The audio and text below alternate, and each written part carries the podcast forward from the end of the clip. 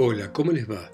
Esto es Lecturas desde Santa María de los Buenos Aires, esta ciudad salvaje en este continente terrible. Y vamos a volver a Horacio Quiroga, este rioplatense que nació en Uruguay en Salto en 1878, que vivió en las selvas, que no toleraba las grandes ciudades aunque su vocación de escritor lo obligó a vivir en Buenos Aires, y que escribió novelas, artículos, críticas de cine y que fue un maestro del cuento. Y entonces de Horacio Quiroga vamos a leer el cuento Un peón.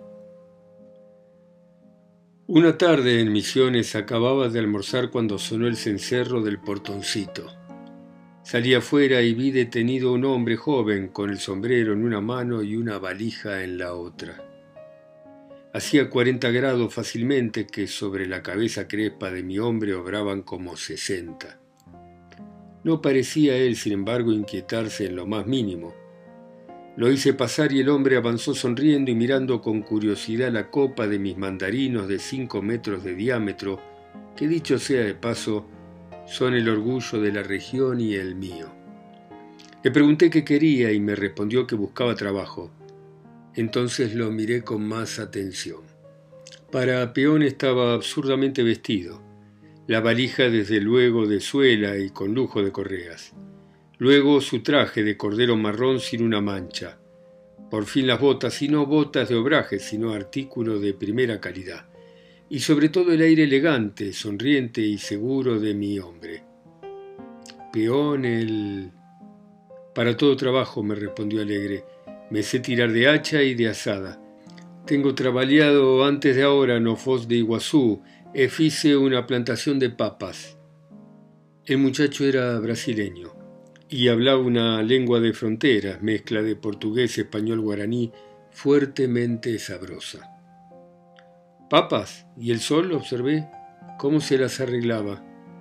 Oh, me respondió encogiéndose de hombros. O sol no hace nada, Tené cuidado usted de mover grande la tierra con asada y dale duro yuyo. El yuyo es el peor enemigo de la papa. Véase cómo aprendí a cultivar papas en un país donde el sol, a más de matar las verduras quemándolas sencillamente como al contacto de una plancha, fulmina en tres segundos a las hormigas rubias y en veinte a las víboras de coral. El hombre me miraba y lo miraba todo, visiblemente agradado de mí y del paraje. Bueno, le dije, vamos a probar unos días, no tengo mayor trabajo por ahora. No importa, me respondió, me gusta esta casa, es un lugar muy lindo, y volviéndose al Paraná que corría dormido en el fondo del valle, agregó contento, oh Paraná do diabo, si al patrón te gusta pescar, yo te voy a acompañar usted, me tengo divertido grande no fosco los mangruyús. Por aquí sí, para divertirse, el hombre parecía apto como pocos, pero el caso es que a mí también me divertía y cargué sobre mi conciencia los pesos que llegada a acostarme. En consecuencia dejó su valija sobre la mesa de la galería y me dijo, este día no trabajo, voy a conocer o pueblo, mañana empiezo. De diez peones que van a buscar trabajo a misiones, solo uno comienza enseguida, y es el que realmente está satisfecho de las condiciones estipuladas. Los que aplazan la tarea para el día siguiente, por grandes que fuesen sus promesas, no vuelven más. Pero mi hombre era de una pasta demasiado singular para ser incluido en el catálogo normal de los mensú, y de aquí mis esperanzas. Efectivamente, al día siguiente, de madrugada aún, apareció restregándose las manos desde el portón. Ahora sí, cumplo. ¿Qué es para hacer? Le encomendé que me continuara un pozo de piedra arenisca que había comenzado yo y que alcanzaba apenas a tres metros de hondura. El hombre bajó muy satisfecho del trabajo y durante largo rato oí el golpe sordo del pico y los silbidos del pocero. A mediodía llovió y el agua arrastró un poco de tierra al fondo. Rato después sentía de nuevo los silbidos de mi hombre, pero el pico no marchaba bien. Me asomé a ver qué pasaba y vi a Olivera, así se llamaba, estudiando concienzudamente la trayectoria de cada Picasso para que las salpicaduras del barro no alcanzaran a su pantalón. ¿Qué es eso, Olivera? le dije. Así no vamos a adelantar gran cosa. El muchacho levantó la cabeza y me miró un momento con detención, como si quisiera darse bien cuenta de mi fisonomía. Enseguida se echó a reír, doblándose de nuevo sobre el pico. Está bueno, murmuró. Ficabón. Me alejé para no romper con aquel peón absurdo, como no había visto otro, pero cuando estaba apenas a diez pasos oí su voz que me llegaba desde abajo. ¡Ja, Esto sí que está bueno, patrón. ¿Entao me voy a ensuciar por mi ropa para hacer este pozo condenado? La cosa proseguía haciéndole mucha gracia. Una hora más tarde, Olivera entraba en casa y sin toser siquiera en la puerta para advertir su presencia, cosa inaudita en un mensú. Parecía más alegre que nunca. Ahí está el pozo, señaló para que yo no dudara de su existencia. Condenado, no trabajo más allá. Oh pozo que vos fizo, no sabes hacer para tu pozo, usted muy angosto. ¿Qué hacemos ahora, patrón? Y se acodó en la mesa a mirarme. Pero yo persistía en mi debilidad por el hombre. Lo mandé al pueblo a comprar un machete. Collins, le advertí, no quiero toro. El muchacho se alzó entonces muerto de gusto. Esto sí que está bon, lindo, Colin. Ahora voy a tener para mí machete macanudo. Y salió feliz, como si el machete fuera realmente para él. Eran las dos y media de la tarde, la hora por excelencia de las apoplejías, cuando es imposible tocar un cabo de madera que haya estado abandonado diez minutos al sol. Monte, campo, basalto y arenisca roja, todo reverberaba, lavado en el mismo tono amarillo. El paisaje estaba muerto en un silencio henchido de un zumbido uniforme sobre el mismo tímpano que parecía acompañar a la vista donde quiera que ésta se dirigiese. Por el camino quemante, el sombrero en una mano y mirando a uno y otro lado las copas de los árboles, con los labios estirados como si silbase aunque no silbaba, iba mi hombre a buscar el machete. De casa al pueblo hay media legua. Antes de la hora distinguí de lejos a Olivera que volvía despacio, entretenido en hacer rayas en el camino con su herramienta. Algo, sin embargo, en su marcha parecía indicar una ocupación concreta y no precisamente simular rastros de lagartija en la arena. Salí al portón del camino y vi entonces lo que hacía Olivera. Traía por delante, hacía avanzar por delante, insinuándole en la vía recta con la punta del machete a una víbora, una culebra cazadora de pollos. Esa mañana me había visto trabajar con víboras, una boa idea, según él. Habiendo hallado a la culebra a mil metros de casa, le había parecido muy útil traérmela viva para o estudio del patrón, y nada más natural que hacerla marchar delante de él como se arrea una oveja. Bicho ruin, exclamó satisfecho, secándose el sudor. No quería caminar directo. Pero lo más sorprendente de mi peón es que después trabajó y trabajó como a nadie he visto hacerlo. Desde tiempo atrás había alimentado yo la esperanza de reponer algún día los cinco bocallás que faltaban en el círculo de palmeras alrededor de la casa. En esa parte del patio, el mineral rompe a flor de tierra en bloques de hierro manganésico veteado de arenisca quemada y tan duros que repelen la barreta con un grito agudo y corto. El peón que abriera los pozos primitivos no había ahondado sino 50 centímetros y era menester un metro por lo menos para llegar al subsuelo de Asperón. Puse en la tarea Olivera. Como allí no había barro que pudiera salpicar su pantalón, esperaba que consintiera en hallar de su gusto ese trabajo. Y así fue en efecto. Observó largo rato los pozos, meneando la cabeza ante su forma poco circular, se sacó el saco y lo colgó de las espinas del bocallá próximo. Miró un momento el Paraná y después de saludarlo con un oh Paraná danado, se abrió de piernas sobre la boca del pozo. Comenzó a las ocho de la mañana. A las once y con igual profundidad sonaban los barretazos de mi hombre, efectos de indignación por el trabajo primitivo mal hecho o de afán triunfo ante aquellas planchas negro azuladas que desprendían esquirlas filosas como navajas de botella. Lo cierto es que jamás vi una perseverancia igual en echar el alma en cada barretazo. La meseta entera retumbaba con los golpes sordos, pues la barreta trabajaba a un metro de profundidad. A ratos me acercaba a ver su tarea, pero el hombre no hablaba más. Miraba de vez en cuando al Paraná, serio ahora, y se abría de nuevo las piernas. Creí que a la siesta se resistiría a proseguir bajo el infierno del sol. No hubo tal.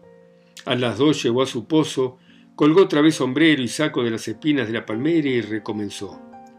Yo no estaba bien esa siesta.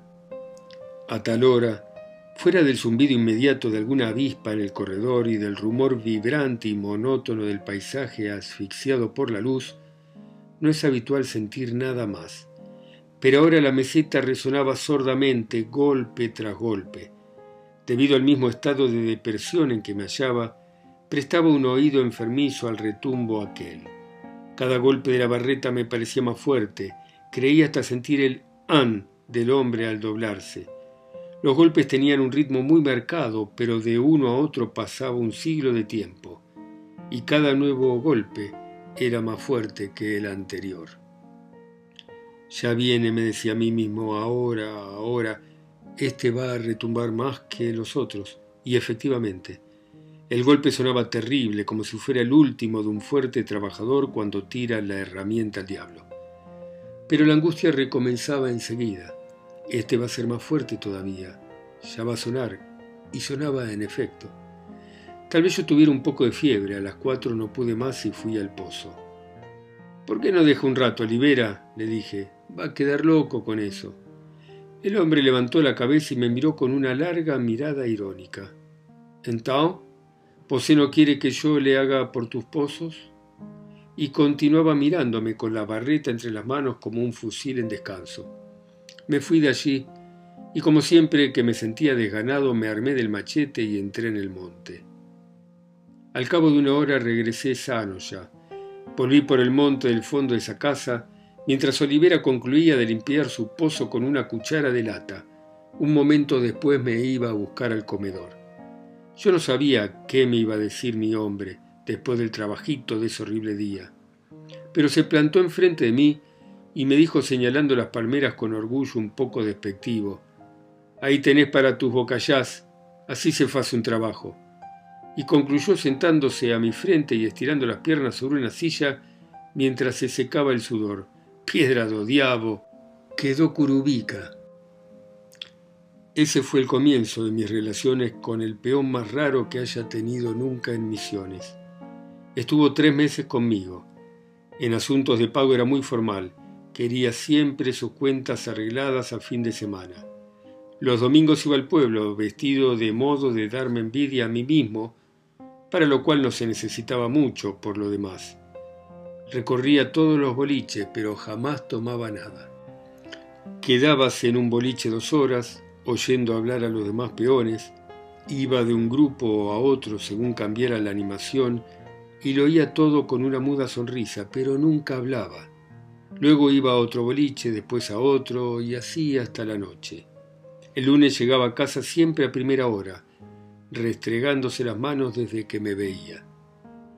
Hicimos asimismo algunos trabajos juntos, por ejemplo, la limpieza del bananal grande, que nos llevó seis días completos cuando solo debiera haber necesitado tres. Aquello fue lo más duro que yo haya hecho en mi vida y acaso él por el calor de ese verano. El ambiente a la siesta de un bananal, sucio casi hasta capuera, en una hondonada de arena que quema los pies a través de las botas, es una prueba única de la resistencia al calor de un individuo. Arriba, en la altura de la casa, las hojas de las palmeras se desecaban enloquecidas por el viento norte, un viento de horno, si se quiere, pero que refresca por evaporación del sudor. Pero en el fondo, donde estábamos nosotros, entre las pajas de dos metros, en una atmósfera ahogada y rutilante de nitratos, partidos en dos para machetear a ras del suelo, es preciso tener muy buena voluntad para soportar eso. Olivera se erguía de vez en cuando con las manos en la cintura, camisa y pantalón completamente mojados. Secaba el mango del machete contento de sí mismo por la promesa del río allá en el fondo del valle. ¡Ah! ¡Oh baño que me voy a dar! ¡Ah, Paraná! Al concluir el rosado ese, tuve con mi hombre el único disgusto a que me dio lugar. En casa teníamos desde cuatro meses atrás una sirvienta muy buena, Quien haya vivido en Misiones, en el Chubuto, donde fuere, pero en monte o campo, comprenderá el encanto nuestro con una muchacha así. Se llamaba Cirila. Era la décima tercia hija de un peón paraguayo muy católico desde su juventud y que a los 60 años había aprendido a leer y escribir. Acompañaba infaliblemente todos los entierros, dirigiendo los rezos por el camino. La muchacha gozaba de toda nuestra confianza, aún más. Nunca le notamos debilidad visible por Olivera, que los domingos era todo un buen mozo. Dormía en el galpón, cuya mitad ocupaba, la otra mitad estaba ocupada por mi taller. Un día, sí, había visto a Olivera apoyarse en la sala y seguir con los ojos a la muchacha que pasaba al pozo a buscar agua. Yo cruzaba por ahí. Ahí tenés, me dijo estirando el labio, una buena peana para vosé, buena muchacha, y no es fea, rapaza. Dicho lo cual, prosiguió carpiendo satisfecho. Una noche tuvimos que hacer levantar a Cirila a las once. Salió enseguida de su cuarto vestida, como duermen todas ellas, desde luego, pero muy empolvada. ¿Qué diablos de polvo precisaba la muchacha para dormir? No pudimos dar con el motivo, fuera del supuesto de una trasnochada coquetería. Pero he aquí que una noche muy tarde me levanté a contener a uno de los tantos perros hambrientos que en aquella época rompían con los dientes el tejido de alambre para entrar. Al pasar por el taller sentí ruido y en el mismo instante una sombra salió corriendo de adentro hacia el portón. Yo tenía muchas herramientas, tentación eterna de los peones. Lo que es peor, esa noche tenía en la mano el revólver, pues confieso que el ver todas las mañanas tres o cuatro agujeros en el tejido había acabado por sacarme de quicio. Corrí hacia el portoncito, pero ya el hombre bajaba todo escape la cuesta hacia el camino, arrastrando las piedras en la carrera. Apenas veía el bulto. Disparé los cinco tiros. El primero tal vez no con muy sana intención, pero los restantes al aire. Recuerdo muy claramente esto, la aceleración desesperada de la carrera a cada disparo. No hubo más, pero algo había llamado mi atención, y es que el ladrón nocturno estaba calzado, a juzgar por los rodados de los cantos que arrastraba. Y peores que allá calcen botines o botas fuera de los domingos son contadísimos. A la madrugada siguiente nuestra sirvienta tenía perfecto aire de culpable. Yo estaba en el patio cuando Olivera llegó. Abrió el portoncito y avanzó silbando al Paraná y a los mandarinos alternativamente, como si nunca los hubiera notado. Le di el gusto de ser yo quien comenzase. Ve, Olivera, le dije, si usted tiene mucho interés en mis herramientas, puede pedírmelas de día y no venirlas a buscar de noche. El golpe llegaba justo. Mi hombre me miró abriendo mucho los ojos y se apoyó con una mano en el parral. Ah, no, exclamó negando con la cabeza indignado. Usted sabe muy bien que yo no robo para vosé. Ah, no, no puede vosé decir eso. Pero el caso es, insistí, que usted estaba anoche metido en el taller. Y sí, y si usted me ves en alguna parte, vosé que es muy hombre, sabe bien vosé que yo no me bajo para tu robo. Y sacudió el parral murmurando, barbaridad. Bueno, dejemos, concluí, pero no quiero visitas de ninguna especie de noche. En su casa haga lo que quiera, aquí no. Olivera quedó un rato todavía sacudiendo la cabeza. Después encogió de hombros y fue a tomar la carretilla, pues en esos momentos nos ocupábamos en un movimiento de tierra. No habían pasado cinco minutos cuando me llamó. Se había sentado en los brazos de la carretilla cargada y al llegar junto a él dio un gran puñetazo en la tierra semiserio. ¿Y cómo que vosé me prueba que yo vine para mi nina? Vamos a ver. Yo no tengo nada que probar, le dije. Lo que sé es que si usted no hubiera corrido tan ligero anoche, no charlaría tanto ahora en lugar de dormirse con la carretilla. Me fui, pero ya Olivera había recobrado su buen humor. Ah, esto sí, exclamó con una carcajada levantándose a trabajar. Diabo con o patrón, pum, pam, pum, barbaridad y de revólver. Y alejándose con la corretilla cargada, más canudo vosé. Para concluir con esta historia, esa misma tarde Olivera se detuvo a mi lado al irse. Y vosé en Tao, me guiñó. Para usted te digo que sos o buen patrón de Olivera. A Cirila, dale nomás, es muy bonitiña. El muchacho no era egoísta, como se ve. Bueno, dejamos por ahora acá y vamos a continuar mañana con este lindo cuento de Horacio Quiroga y su relación con, con este peón un poquito extravagante, brasilero. Gracias por escucharme ustedes en sus países, ciudades, continentes o islas. A mí que estoy acá solo y lejos, en Santa María de los Buenos Aires. Chao.